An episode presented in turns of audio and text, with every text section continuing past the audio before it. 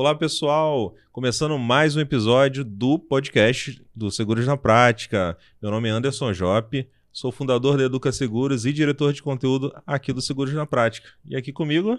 Eu sou a Marina Zanco, gerente de projetos na Educa Seguros. E hoje o papo é sobre comunicação, sobre marketing. A gente vai receber Maria Luísa Mello. Seja bem-vinda. Muito obrigada, Anderson. Obrigada, Marina. Ela que é sócia proprietária da Angard, corretora de seguros, corretora tradicional lá em Niterói, e criadora do canal do YouTube Segura Essa. Seja bem-vinda, Maria. E Malu, posso te chamar assim? Claro, com certeza. Obrigada.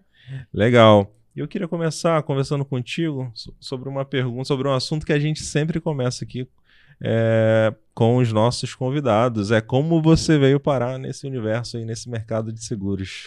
Essa é uma ótima pergunta, Anderson. É, eu comecei na área de seguros por conta da minha família, né? Então, é, a minha formação original, na verdade, é em produção cultural que é uma coisa bem diferente, né? Mas é, assim que eu me formei e eu trabalhei um, durante um curto espaço de tempo, né, nessa área, mas rapidamente eu fui puxada pelo meu pai para ajudar na corretora da família, de fato, no momento em que a corretora estava passando por alguns desafios, porque é, havia vendas, havia estrutura, mas o negócio parecia não estar indo muito bem e não se sabia muito por quê. E aí, quando eu cheguei, eu me propus, na realidade, a fazer uma pós-graduação em administração de empresas e a fazer uma consultoria, chamar um consultor externo mesmo para fazer uma consultoria e aplicar algumas mudanças. Então eu topei o desafio de, de trabalhar lá, aplicar mudanças, mas desde que eu pudesse realmente profissionalizar. Então eu entrei em seguros. É, interessante, eu já tinha ajudado né, no negócio da família, sempre ali permeando um pouco em marketing, um pouco em vendas, fazendo ações e tal, mas eu fui começar mesmo a mergulhar nisso, focando em gestão. Legal. E conta um pouquinho pra gente qual, como é que é a característica lá da corretora, o tamanho, se vocês têm alguma especialização. Então, a Angard é uma corretora de seguros focada em benefícios. Então, a gente tem hoje cerca de 20 funcionários e a gente tem uma estrutura que está focada mesmo em venda de plano de saúde, seguro de vida, plano odontológico. A gente também tem uma atuação bem forte de responsabilidade civil é, mas muito focado num, num, nicho específico que é ônibus.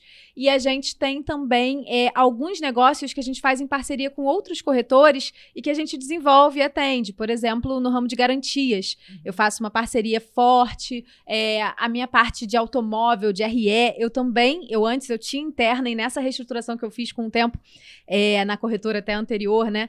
É, a gente acabou terceirizando. Então, a gente faz parcerias estratégicas estratégicas nos ramos que a gente não atua direto e isso para a gente funciona muito bem.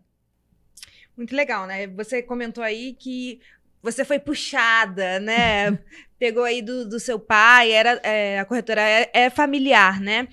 Quais características você acredita que você herdou, além de hoje estar trabalhando com seguros, né? Quais foram essas características que fizeram a Malu ser quem ela é hoje e, e também estar tá inserida no mercado?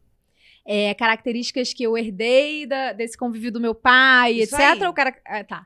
Então, é, em relação a, ao meu pai, meu pai, assim, ele é uma grande inspiração para mim. Ele é uma pessoa é, muito trabalhadora, que corre muito atrás, ele sempre foi muito comercial, então ele tem uma capacidade de é, relacionamento com o cliente, ele cria vínculos, ele, ele, cria amizades com os clientes, assim, de fazer comida na empresa do cliente, fazer um polvo, chegar lá. Então, assim, eu aprendi muito com ele desse lidar com pessoas, entender o perfil de cada pessoa e, e me adaptar a esse perfil, lógico, né? Mantendo a minha, a minha estrutura inicial, mas entendendo cada um e, e, e também aprendi muito técnica, aprendi muito sobre seguro de forma técnica, porque meu pai tem um conhecimento vasto sobre seguros, sobre resolução de sinistros, atendeu muito, muito sinistro na vida.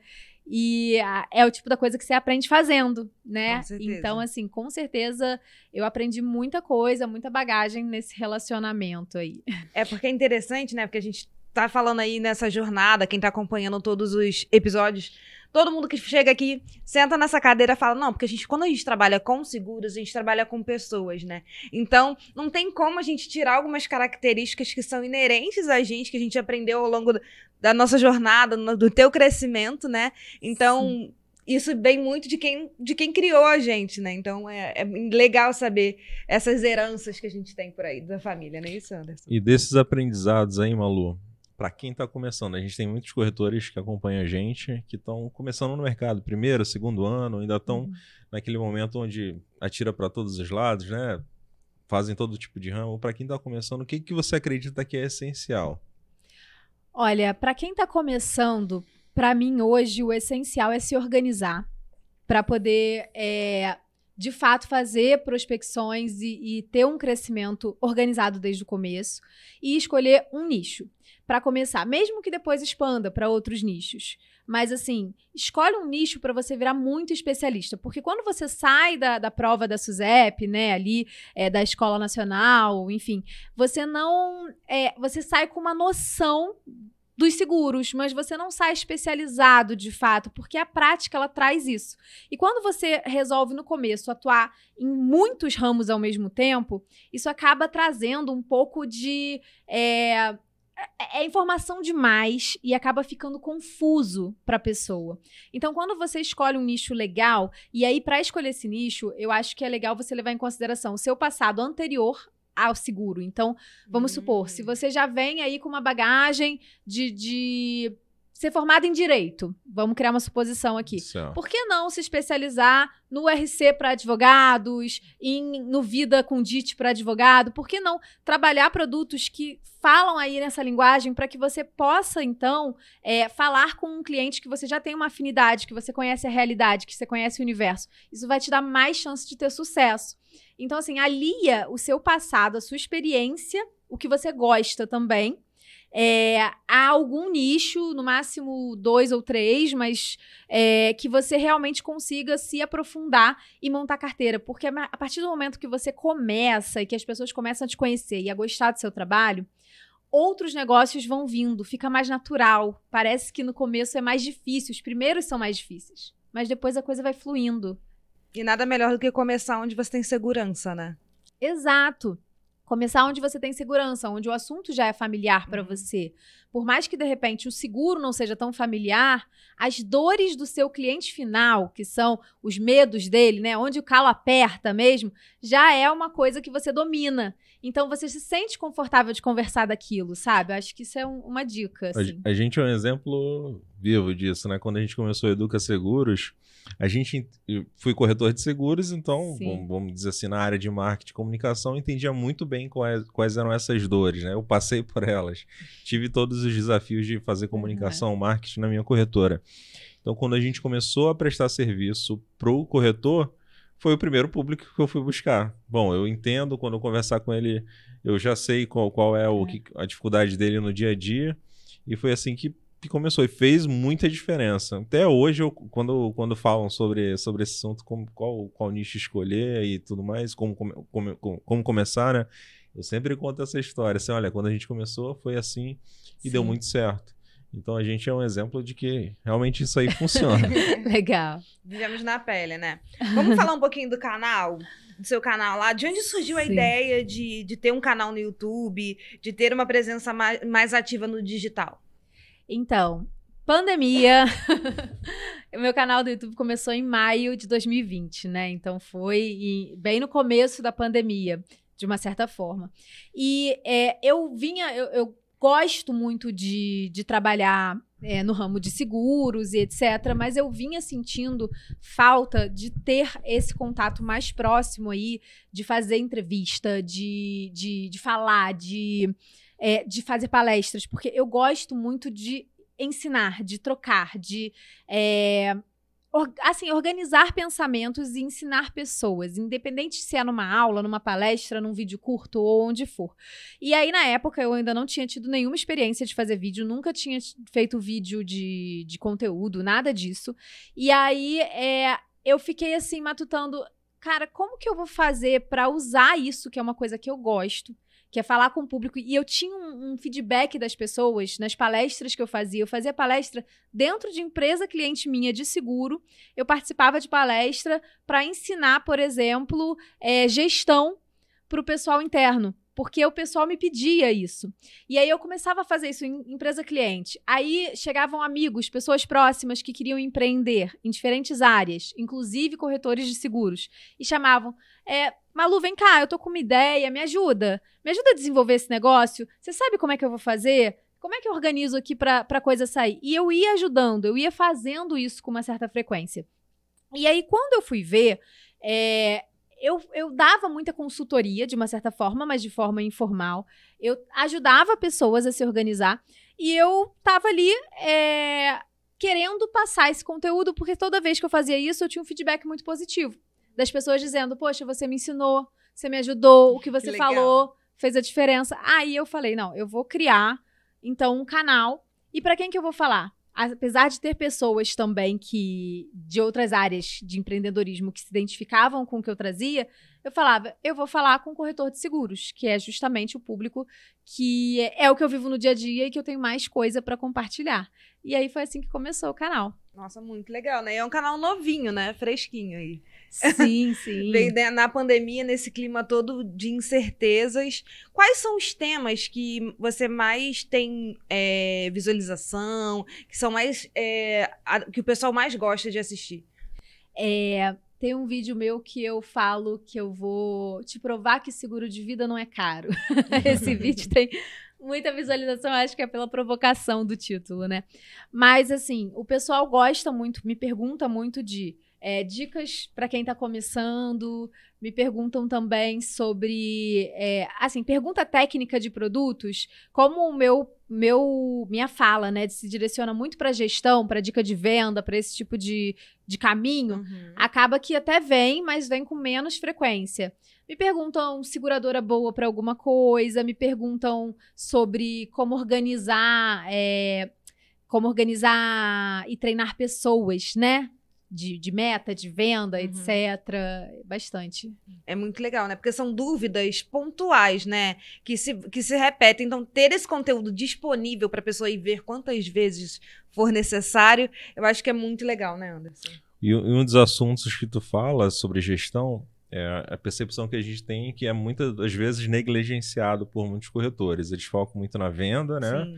Focam muito, talvez, em contratar algum, mais nesse, mais nesse lado comercial da, do negócio Sim. corretora de seguros, mas a parte de gestão vão levando, vão levando, vão levando. Tu percebe que tem corretores que realmente têm interesse nisso, querem avançar, querem, querem melhorar essa parte? Acho que é uma tendência, porque as pessoas, elas têm que, elas estão entendendo cada vez mais, né? Os corretores estão entendendo cada vez mais que eles não são só vendedores, eles são empresários. Então, para eles serem empresários e para a empresa se desenvolver e crescer, eles precisam aprender certas coisas. Eles uhum. precisam aprender a liderança, eles precisam aprender é, a delegar, eles precisam aprender a gerir o tempo deles, não só é, resolvendo, apagando incêndio, mas também criando prioridades, estabelecendo metas, treinando equipe, e aí tudo isso é, vem junto. É claro que assim, o corretor ainda tem um foco muito grande, e sempre vai ter, porque o corretor é vendedor, Sim. em atender cliente, em, em fazer venda, em fazer um fechamento. Mas ele pode fazer isso de forma organizada, né? E é isso que é interessante da gente conscientizar cada vez mais, porque é assim que o mercado vai se profissionalizar. Senão você vai ter um monte de vendedor que vai vender até o limite da sua exaustão, do seu tempo, uhum. da exaustão do seu tempo, e dali em diante não vai. E aí isso não serve, isso, isso não fica bacana para ninguém. Ninguém cresce com isso. Você falou aí sobre que palestrou palestra né, em empresas clientes da tua corretora. Sim. Isso funciona para gerar novos negócios? Isso funciona mais para fazer a manutenção, já que vocês são uma empresa, uma corretora focada em benefícios? O que, que isso tem trazido de resultado aí para vocês? Eu Essa acho comunicação que são, assim mais ativa, né? são as duas coisas. Assim, se de um lado você tem aqui aquele relacionamento que você mantém num cliente que está há muito tempo. Quanto mais próximo você tiver, melhor, até porque você ficar tendo ponto de contato com o cliente só na renovação é péssimo, né? Uhum. Então você está ali presente. Mas é claro que quando você está ali e está trazendo esse conteúdo, você tá também despertando aquele cliente para te indicar de repente para outros. Você mostra um expertise é, diferenciado que ele também vai pensar duas vezes antes de trocar de repente por um concorrente que bata lá na porta, porque o concorrente não vai fazer aquilo. É, então, assim, eu acho que você desenvolve seu networking de uma forma geral, né? É interessante pegar os pontos positivos que cada corretor, cada pessoa vai ter um. Eu, por exemplo, tenho essa, essa característica de falar em público, de, de me expressar, de ter facilidade de ensinar. É, vai ter outro corretor que não vai ter, mas que vai ter uma outra característica legal que ele pode dar de diferencial ali no atendimento dele. E você explorar isso, o seu diferencial, né? O, que, o seu borogodólio que você tem que o outro não tem. Entender onde é, você é, é, bom, né? Todo mundo é corretor, né? Mas entender onde você é bom, né? E qual, qual o seu caminho ali. Sim. Considerando aí o contato que você tem com os corretores de seguros e a sua própria trajetória, diz pra gente quais são os pontos que os corretores precisam ficar atentos. Vamos lá. Acho que é muito, muito importante você ficar atento a questões técnicas para começar. Então, assim, é, você não pode fazer promessas de coisas que não vão acontecer. E seguro é muito cheio de detalhe. Então, assim, se você quer se propor a fazer um seguro especializado, né? Às vezes um seguro mais técnico, diga a verdade, comprometa-se com as condições gerais e com a verdade, mesmo com os riscos excluídos, pelo amor de Deus, porque às vezes o seu grande problema vai estar tá ali naquele risco excluído e você acha que você não quer contar porque você acha que Pode aquilo vai, né? vai perder o negócio, vai perder a venda, mas não, sabe? Se você está trabalhando com um produto que é bom, ele é bom apesar do risco excluído. Então, assim, entenda e absorva isso. É, acho que outro ponto importante para atentar é organização da sua carteira, da, né, sua carteira de clientes, entender como que é esse perfil, o que, que você pode fazer de negócio ali dentro novo, como que você pode explorar aquilo, como você pode manter o atendimento para que você mantenha aquelas pessoas satisfeitas e você tenha uma carteira que perdure, porque não adianta nada você fechar um monte de seguro e no ano seguinte ter uma batalha de leilão de preço e você não tem nada de diferencial para oferecer, só preço. E aí? Aí no ano seguinte você perde 70% da sua carteira e você vai ficar naquela luta, porque por mais que você feche muito negócio, você perde muito negócio. E aí parece que você está enxugando gelo. Não. Isso não é legal. Então, assim, investir em formas de trazer para sua corretora um diferencial que faça o cliente pensar duas vezes antes de trocar de lugar. Muito bom, muito bom. Ó, 2020, a gente está em 2021, quase acabando, né?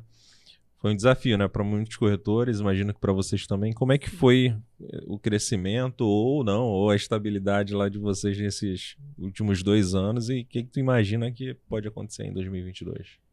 É, na nossa, no nosso negócio foi muito, muito desafiador, porque primeiro que eu tive uma mudança de corretora, né?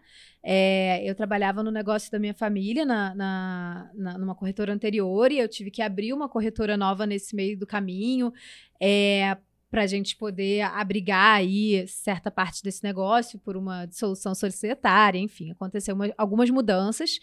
E é, o que aconteceu também no nosso mercado, porque a gente atua muito com. Assim, a gente atua com vários perfis de clientes. Mas um perfil de cliente que eu tenho bastante carteira é no mercado de transportes. E o mercado de transporte de pessoas, empresas de ônibus, é, sofreu um baque muito grande nesse período. Sim. Então é um mercado que perdeu, é, assim, as empresas empresas falindo, empresas reduzindo substancialmente o quadro de funcionários, é, a frota e tudo mais. É, então a gente realmente encarou um grande desafio em relação a esse perfil de cliente que era majoritário.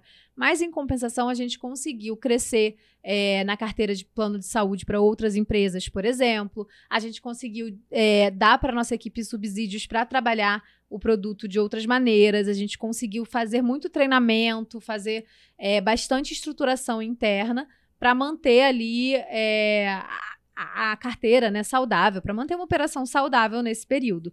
Mas é aquilo, eu até falo isso muitas vezes quando eu estou fazendo vídeos e etc. Que todo mundo vem, todo mundo não, mas muita gente vem às vezes com o discurso de que ah, o mercado de seguros cresceu, todo mundo está crescendo, pandemia é o caramba, tá tudo certo, vai tudo para frente. E a realidade não é bem essa. A realidade é que teve muita gente sofrendo, sim, teve pessoas sofrendo per perdas pessoais, teve pessoas sofrendo é, questões psicológicas, teve pessoas que tiveram perdas de negócios. E é, o que a gente tem que parar para analisar e entender é o contexto geral. Então, pode ser que o mercado de seguros tenha crescido, mas de repente, se você atua num ramo que teve uma queda muito grande e a maioria dos seus clientes é desse ramo, tudo bem você ter tido uma queda ou uma estabilidade, porque faz parte do, do jogo, do, da, da, do, do que aconteceu no seu mercado. O mercado de seguros como um todo Vamos supor, vida cresceu muito. Muito bom que vida tenha crescido muito, mas parte disso é o prestamista porque os juros foi lá embaixo. Corretor de seguros não vende prestamista. Então não impactou na sua carteira impactou na carteira do banco, né? Uhum. E aí da corretora cativa do banco, naturalmente. É, então, assim, é muito delicado. Você tem que entender, sempre analisar o seu resultado com noção do contexto. Não adianta analisar e se penalizar e ficar, porque senão você cria até uma, um discurso ruim, sabe? Para baixo de, poxa, eu não consegui, eu não fiz o suficiente, quando na verdade não foi. Você fez pra caramba, você conseguiu, foi vitorioso, mas não necessariamente teve um crescimento ali. Então é importante cada corretor fazer a sua análise, né, da sua, da sua realidade ali. E lógico, não cruzar os braços e dizer, ah, meu mercado tá caindo, vou ficar aqui olhando ele cair. Não justifica também, né? não, é, tem que se mexer, pensar em outros caminhos, em outros é, outras formas de prospecção, o digital está aí como uma alternativa e etc. Tem algum ramo que vocês estão olhando com mais carinho, com atenção para pro, os próximos meses? E que seria uma oportunidade para o corretor? Seguro garantia. Mas quais, quais é, tipos de garantia? Então, o seguro garantia ele tem sido é, cada vez mais forte, né? É, o seguro garantia judicial, eu acabei de até participar de uma reportagem, vai sair em novembro na revista Policy, falando sobre o oh, seguro garantia. É, é, um ramo que a gente atua muito forte, em parceria com outra corretora, mas a gente atua junto. É, e que é, a gente já atua há alguns anos mas que a gente vê que vem crescendo agora e que as pequenas e médias empresas estão percebendo que elas podem fazer parte disso também, que isso não está limitado às grandes empresas. E é uma forma muito interessante de é, você desonerar as empresas, né? Porque o seguro garantia, ele permite, o judicial, permite que você substitua o valor que está depositado ou deixe de depositar o valor e coloque uma garantia e aquele valor vem para o fluxo de caixa da empresa e com isso a empresa consegue ter fôlego, principalmente agora na pandemia, muito importante, porque tem fôlego para manter os outros empregos, para continuar. Então, é o judicial dessa maneira. E agora, com, a, com o retorno das licitações, com tudo que está voltando a aquecer aí, o seguro garantia de performance também vai voltar, né? Porque ele ficou um tempo paradinho mesmo por conta da pandemia. Mas então acho que esses dois estão crescendo bastante. Eu tô vendo aí com bons olhos. Agora, fora isso, o Vida é muito bacana, sempre tem espaço para crescer, tem muito uhum. mercado para explorar. Responsabilidade civil cada vez crescendo mais. Eu acho que na verdade o corretor ele não tem que focar tanto em qual é o ramo que é a menina dos olhos. Eu acho que ele tem que focar qual é o ramo que ele gosta, que ele quer vender, que ele acredita, que ele vê, porque para cada um vai ser um e o mercado de seguros no Brasil, ele é tão, tão rico, tem tanto potencial ainda, porque está tão no começo, que para todo lado que você for, tem eu acho que tem mercado. É isso aí. Agora a gente vai para uma pergunta que é muito legal, né? É, para aquele corretor que está há muito tempo no mercado, já está um pouco cansado, não, apesar da gente ver tantas oportunidades, né? A gente está aqui falando aí do seguro garantia, é, vida cresceu. Mas esse cara já tá cansado, não vê mais oportunidade. Míope, né? Que a gente fala. É. não enxerga. Qual é a mensagem que tu deixa pra esse cara?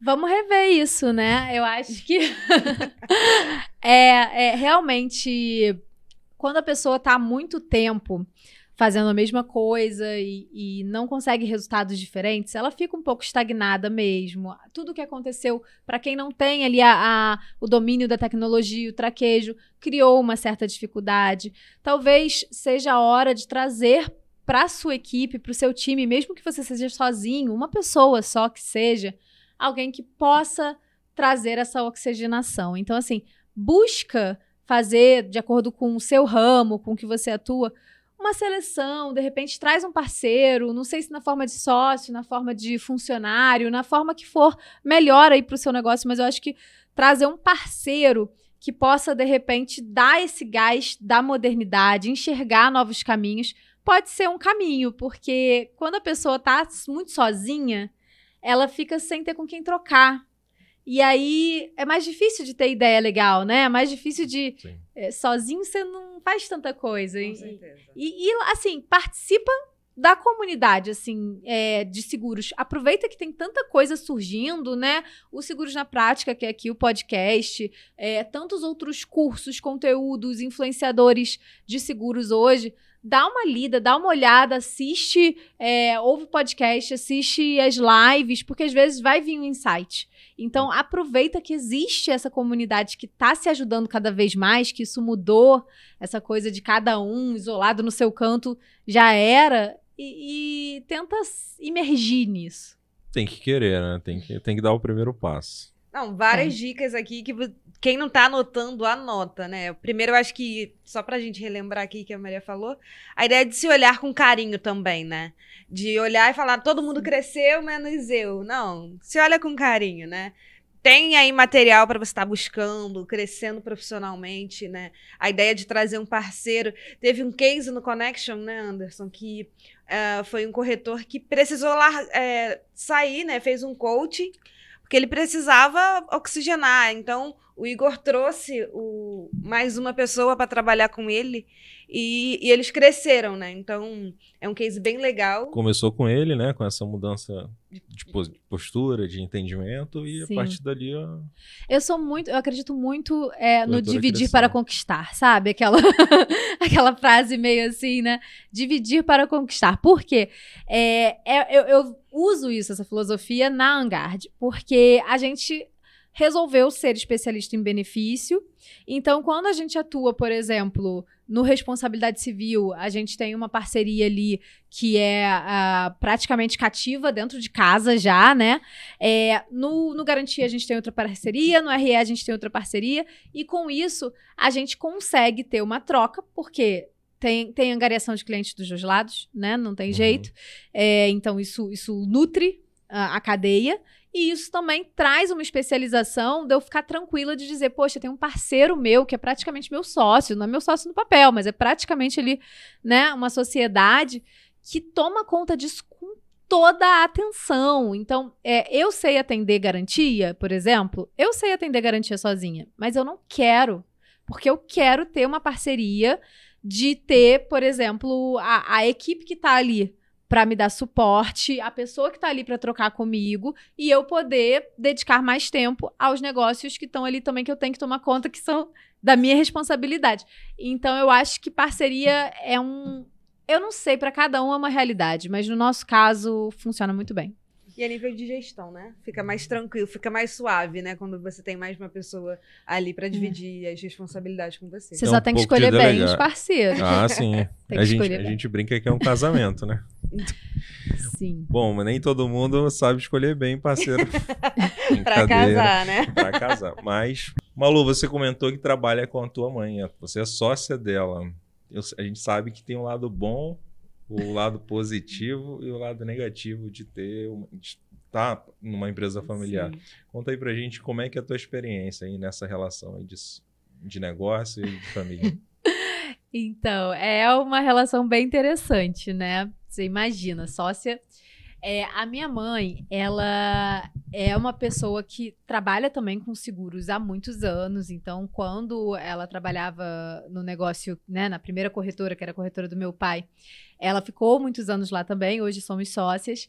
E é, ela é mãezona da equipe. É muito engraçado, porque a gente se complementa muito em termos de sociedade, porque ela tem uma característica de é, ser muito mãe da equipe, de querer estar próxima, entender as questões de cada um e tal. E ao mesmo tempo de olhar o detalhe da operação. Então ela vai olhar se, por exemplo, a frase do e-mail que foi enviado está bem escrita. ela gosta de se envolver nesse nível de detalhe. E eu, por outro lado, sou muito de gestão. Então, eu é, tô sempre ali puxando a equipe, falando, gente, vamos trabalhar, mas tem que ter meta, tem que participar do treinamento, vocês têm que se capacitar. É, eu preciso ver isso acontecendo, cadê o prazo tal. E ao mesmo tempo eu olho para os números de forma mais macro, eu olho para os negócios de forma mais macro, eu faço atendimento a clientes também, claro, né? Corretor tem que fazer. Mas é, eu fico despreocupada porque eu sei que no detalhe, naquele carinho especial ali do, da vírgulazinha que é o que vai fazer a diferença do atendimento do cliente, ela vai estar tá olhando e ela vai entrar. E eu por outro lado, vou estar tá olhando as coisas gerais. Geralmente as notícias ruins vêm por, vem, por mim, né? Porque notícia de corte de custo vem por mim, notícia de que a meta vai ter que, né? Vai ter que ver negócio de comissão por meta, por equipe de venda, vem por mim. Mas não tem problema, faz parte. E a gente acaba se complementando bem. Lógico que tem os momentos de, de atrito e de atrito de gerações até, né? É, uma vez eu fui fazer uma entrevista com um vendedor junto com ela eu falei para ele assim: olha, para mim você tem que bater meta, você tem que vender bem. Se você vender muito bem, se você quiser um dia, sei lá, sair de manhã e surfar, só pegar para trabalhar de tarde, para mim eu não tô nem aí, desde que você esteja sendo produtivo. Ela, não, peraí, que história é essa de surfar no meio da semana? não vai surfar no meio da semana, não, peraí. Porque Espera tem. sábado. tem essa questão de geração e de forma de gerir. Então, assim tem que ter cuidado e, e lógico que quando a gente fala de família, é um pouco mais é, delicada essa, relação do feedback. Mas, de modo geral, funciona bem, assim. A gente tem, graças a Deus, uma boa relação. A afinidade familiar ajuda, então, mas, mas além, além, mais do que isso, né, tem que se buscar essa complementariedade, né? ainda mais se forem sócias, é isso? Sim, é. Eu acho que para você encontrar uma pessoa para ser sua sócia, ela tem que te complementar de alguma maneira. E os dois lados precisam é, fazer coisas. Não adianta ter duas pessoas fazendo a mesma coisa, ficar uma auditando o trabalho da outra. Aquilo não vai levar a lugar nenhum. Você tem que confiar no seu sócio. E aí, sendo alguém da família, né? Minha mãe, no caso, é uma pessoa que, claro, eu confio, que muitas vezes vem trocar ideia, vem, vem buscar né, informações e que eu consegui criar uma relação de respeito profissional que não entra numa hierarquia de mãe e filha dela falar, ah, eu sou sua mãe, me obedeça, né? Não, ela entende que eu tenho toda uma formação e uma estrutura que faz com que é, o meu lugar de fala seja um lugar importante dentro do negócio. E isso é muito importante e é um cuidado que principalmente os pais, as mães que trabalham com seus filhos precisam ter, porque é uma coisa que afugenta filhos. Exato. Né, os filhos, quando eles sentem que o lugar de fala deles vai ser sempre menor, que vai ser sócio só no papel, mas que na prática eles têm que ficar obedecendo e que eles não vão poder desenvolver os projetos novos. Assim que eu entrei, para trabalhar com, com meus pais lá atrás e hoje trabalhando com a minha mãe na nossa corretora, é, eu sempre falei que eu queria trazer o novo, que eu queria trazer profissionalização e isso sempre foi muito respeitado e ouvido. Por mais que às vezes também eu precisasse ouvir e aprender, porque é uma troca, é, sempre tive um lugar de fala muito legal e eu vejo que nos negócios familiares e, e quando há essa transição, Muitas vezes isso não acontece. Trocando ideia com outras pessoas que passam por essa transição, a frustração está aí. Então é um cuidado. Quem for pai, cuidado. Quem for filho, traga esse, esse, isso para o debate, traga isso para a mesa. E Malu, chegamos ao momento que nossos convidados adoram. o nosso quadro Verdades Nada Secretas. É isso mesmo. E ele funciona assim. A gente vai falar algumas frases e você vai responder verdade ou mentira. No final, a gente volta e comenta um ou outro que dá o, sobra um paninho aí pra gente conversar. Tá bom. Vamos, lá? Vamos lá. Ai, meu Deus. Eu fiz até uma, uma extra aqui, baseado em toda a nossa conversa. O corretor, é verdade que o corretor de seguros não precisa ser gestor, apenas vendedor. Não é verdade. Não é verdade. O brasileiro ainda não pensa em proteção, em seguros como deveria. Verdade. Para o corretor, Vale a pena estar nas diferentes redes sociais. Vale. Sim, verdade. Eu quero que você volte nessa depois, hein? Mas vamos seguir aqui. Apesar de todos os avisos, tudo continua o mesmo no setor. Não adianta buscar reciclagem, se o setor será sempre o mesmo. Não, não é verdade. O mercado de seguros ainda vai crescer muito em 2022. Tem tudo para ser mais tranquilo do que 2021. Verdade. Apesar de todo o avanço digital, seguros é apenas com o corretor de seguros. Olha, não sei, hein? Verdade ou mentira? Acho que é, isso hoje, hoje existe uma regulamentação de que segura com corretor de seguros, mas esse cenário pode ser que mude e isso pode acontecer sim. Então é verdade. É, é sempre bom buscar os públicos mais ricos ao invés de buscar a população. Mentira. E para finalizar aqui, Malu, Niterói é melhor do que o Rio de Janeiro? Com certeza, verdade absoluta. Sob protestos, hein?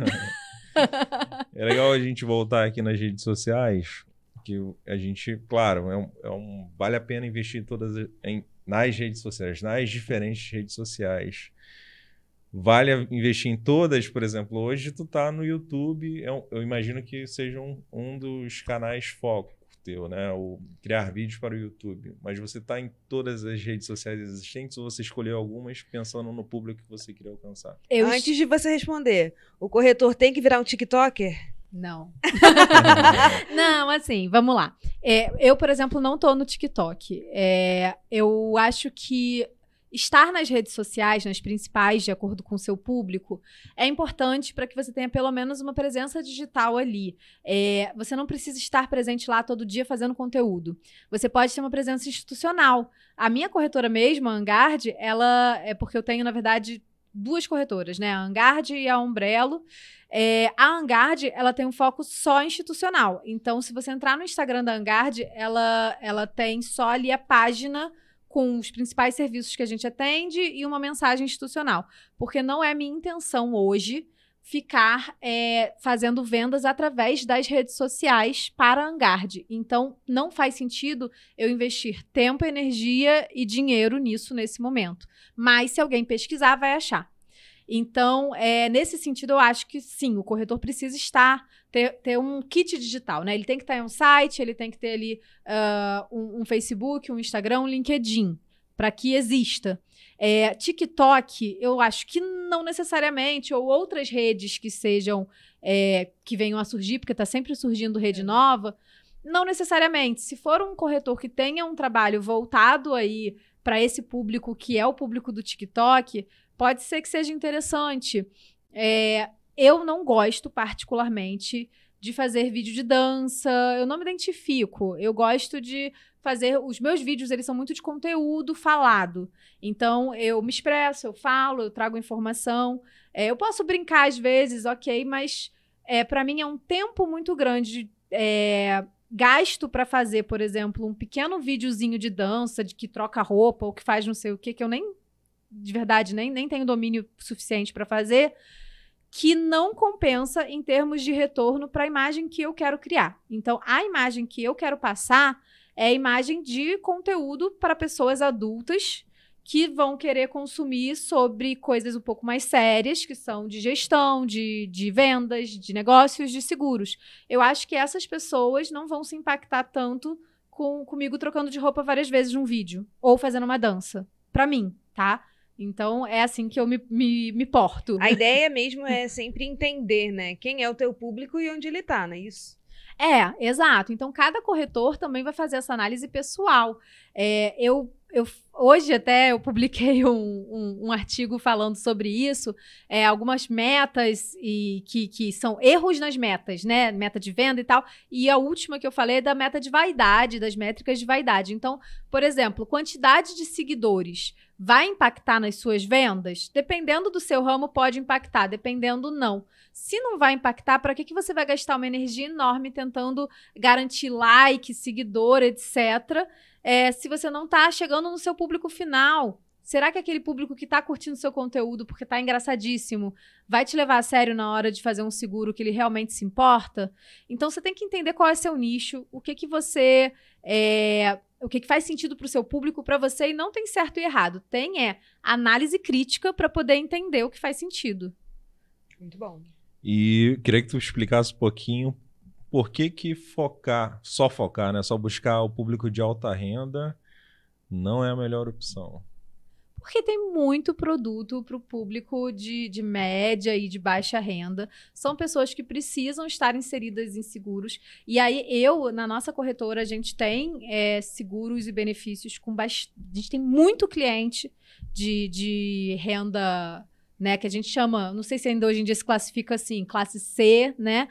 Eu tenho muito, muito cliente com esse perfil e isso faz parte do, da nossa, do nosso propósito, porque é, são pessoas que, quando fazem um seguro de vida, vai fazer toda a diferença na vida daquela família ter aquele seguro, às vezes mais do que da pessoa de alta renda. A pessoa de alta renda, ah, beleza, vai liberar inventário para poder ter acesso aos bens, etc. Tá lindo, isso tem que ter sim, tá tudo certo.